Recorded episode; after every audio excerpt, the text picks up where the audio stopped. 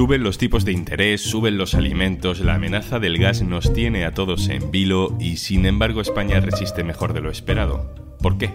¿Qué puede pasar en los próximos meses? Soy Juan Luis Sánchez. Hoy en un tema al día, el invierno tendrá un precio. De las hipotecas a la cesta de la compra.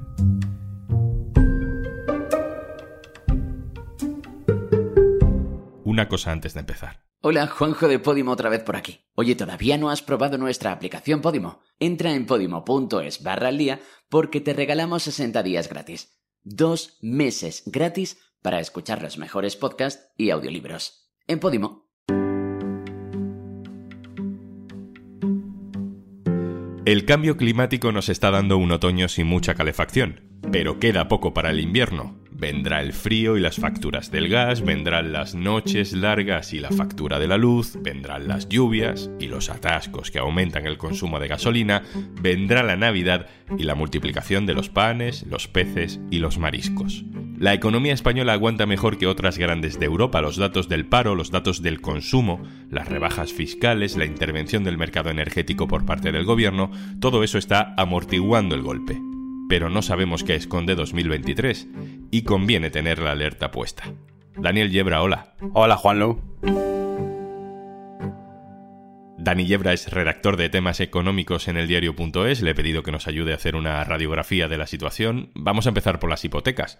Las variables no han dejado de subir, las fijas ya son casi imposibles de encontrar y eso es un palo fortísimo para muchas familias. Dani, ¿por qué encima que suben los precios de todo, se suben también los tipos de interés? El Banco Central Europeo lo que ha hecho desde julio, utilizar el manual clásico ortodoxo de la política monetaria contra una crisis de inflación. ¿En qué consiste? En subir los tipos de interés para enfriar la economía. Significa que se encarece toda la financiación, se encarecen todos los préstamos, los que se conceden a las empresas para que tengan su actividad, los que se conceden a las familias para consumo y sobre todo las hipotecas. Pretende dañar la demanda para que eso acabe rebajando o moderando las subidas de precios.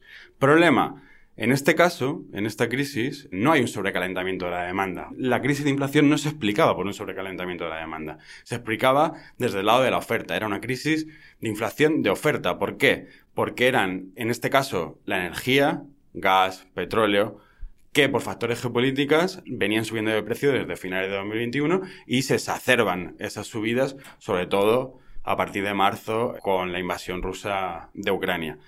Aún así, el Banco Central Europeo pretende enfriar la economía y con eso acabar influyendo en los precios. Esta estrategia asume el riesgo de recesión, asume el riesgo de destruir empleo y asume el riesgo de que en realidad no puede influir sobre la oferta de petróleo y de gas.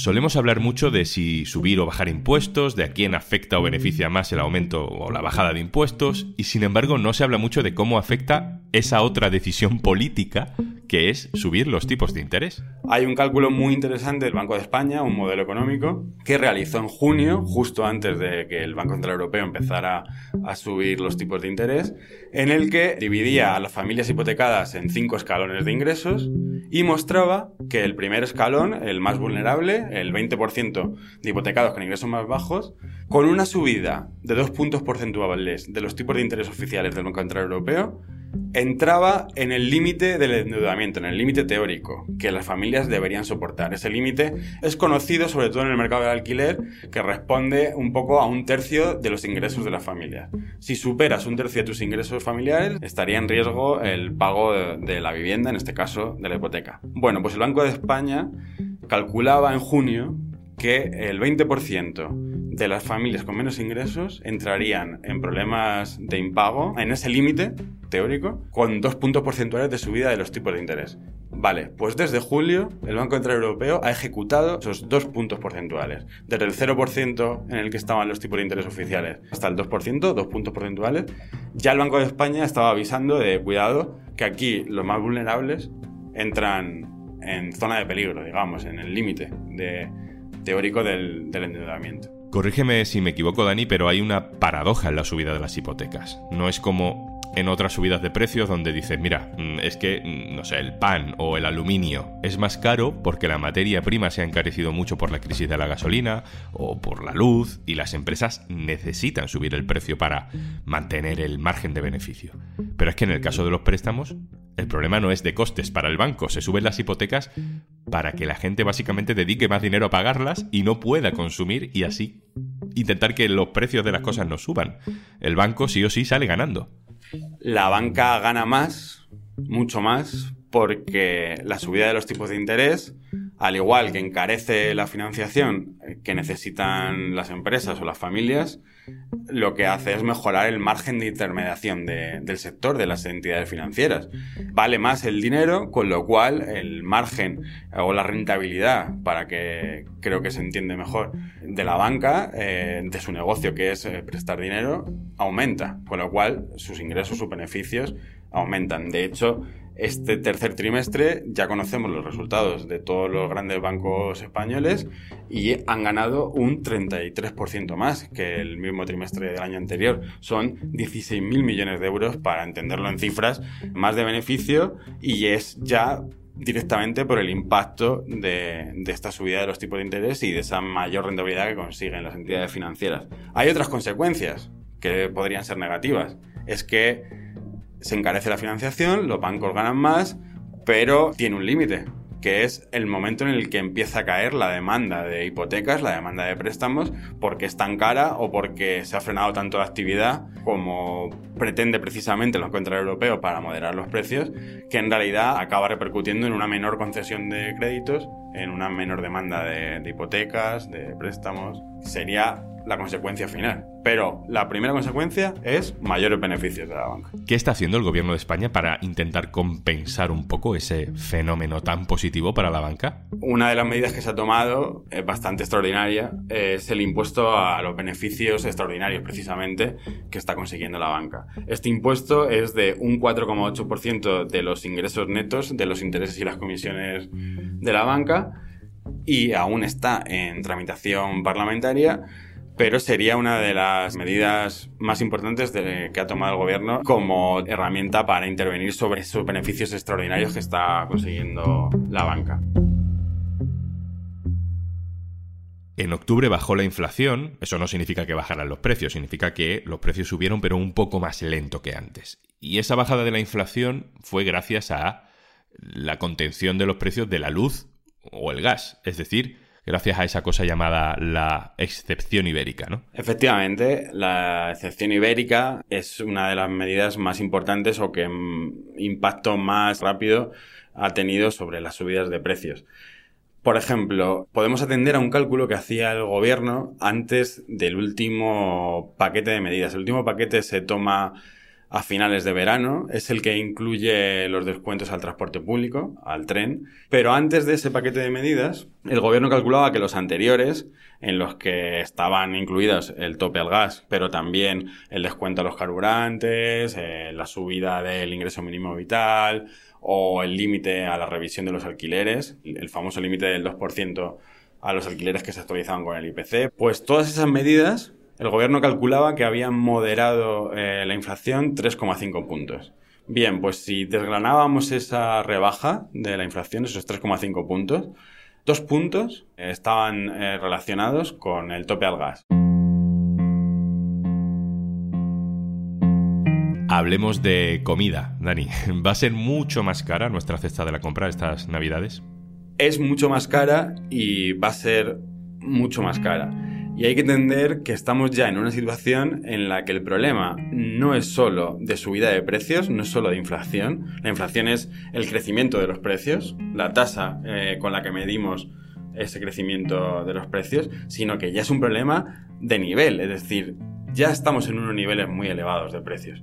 Con lo cual, aunque veamos moderarse la inflación, como por ejemplo hemos visto en octubre, España era el país donde eh, más se moderaba ese crecimiento de los precios, nos quedábamos un poco por encima del 7%, mientras la mayoría de, economías de la Unión Europea estaban muy por encima en octubre, pero hay que tener en cuenta que los precios están ya muy elevados. Creo que hay un ejemplo que sirve para entender perfectamente lo que significa esta crisis de inflación. Pongamos un sueldo de 20.000 euros aproximadamente al año, que estaría cerca incluso de la media que hay en España salarial. A ese sueldo, eh, si lo dividimos en 14 pagas, son aproximadamente 1.400, 1.500 euros cada paga. Bueno, pues exactamente un 8% de esos 20.000 euros son una paga, 1.500, 1.400 euros. Este año, la inflación va a acabar de media durante todo el año en ese 8%. Es decir, a una persona con un sueldo bruto de unos 20.000 euros, la inflación se le ha comido una paga. A mí hay algo que me parece llamativo. A pesar de que todo está subiendo de precio, la gente sigue consumiendo igual. Y esto no es la típica frase de dicen que hay crisis pero el bar está lleno. Es que es lo que dicen los datos oficiales, ¿no, Dani? El consumo efectivamente está resistiendo y eso se debe a varias cosas. Se debe a las medidas del gobierno, a los planes de choque, a el ahorro que había acumulado durante la pandemia y por último, en el buen estado, aunque esto sea fuerte decirlo con 3 millones de parados, pero la temporalidad está en mínimos históricos, que tenemos más de 20 millones de afiliados y sobre todo que aunque la gente, sus salarios se están viendo mermados, dañados como nunca por la inflación, pese a esa pérdida del poder adquisitivo, el mercado laboral resiste. Incluso en octubre veíamos el último dato bastante positivo que demuestra que es el gran dique de contención de esta crisis de inflación. terminemos mirando un poco al futuro. ¿Qué podemos esperar durante el invierno? ¿Cómo se supone que va a ir reaccionando el gobierno ante lo que vaya ocurriendo? ¿Qué nos espera, Dani? En primer lugar, hay que afinar las medidas de choque que ha ido tomando el gobierno. Eh, hay que intentar evitar eh, medidas generales para que beneficien a todo el mundo, como por ejemplo ha sido muy criticado la bonificación a los carburantes, a la gasolina, a diésel, porque eh, se benefician más los que más consumo hacen, los que tienen los coches más grandes, los que al fin y al cabo consumen más carburantes. Y sin embargo, bueno, se gasta muchísimo dinero y, la gente vulnerable no sale especialmente beneficiada. También se ha detectado que ocurre lo mismo con las bajadas de impuestos, ocurre lo mismo con las bajadas del IVA incluso en, en la energía, en el gas, en la electricidad. Siguiendo las recomendaciones de la mayoría del consenso de economistas, es importante reforzar el ingreso mínimo vital, es importante abordar eh, la subida del salario mínimo interprofesional y, por último, es importante restablecer eh, el poder adquisitivo de las familias. Eh, el gobierno ha cumplido con parte de lo que podía hacer, por ejemplo, garantizar las subidas de las pensiones según la inflación, según el IPC, y también ha cumplido con un acuerdo de subida de salarios a los funcionarios. Todos los agentes económicos, empresarios, trabajadores, gobierno, deben asumir que hay que evitar una crisis más larga, más profunda, que implique destrucción de empleo como ha ocurrido en otras ocasiones, pues en este momento, aunque una crisis de inflación es una crisis muy complicada, hay herramientas, algunas las tiene el gobierno, otras las tienen los empresarios, controlando sus márgenes de beneficio, esos beneficios extraordinarios, revirtiendo parte de esos beneficios extraordinarios en subidas salariales para que eh, la crisis no se convierta en una gran recesión que nos recuerde lo peor de la última década, que ya sabemos las consecuencias y lo duro que puede llegar para las familias. Daniel Yebra, compañero de la redacción del diario.es especializado en economía. Muchas gracias, un abrazo. Muchas gracias, Juanlo.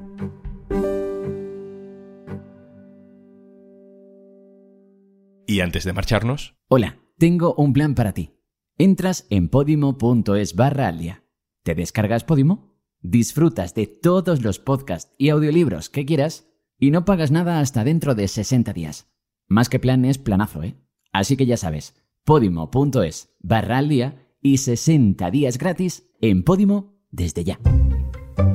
Esto es un tema al día, el podcast del diario.es. También puedes suscribirte a nuestra newsletter. Encontrarás el enlace en la descripción de este episodio. Este podcast lo producen Carmen Ibáñez, Marcos García Santonja y Zaskun Pérez. El montaje es de Pedro Nogales. Yo soy Juan Luis Sánchez.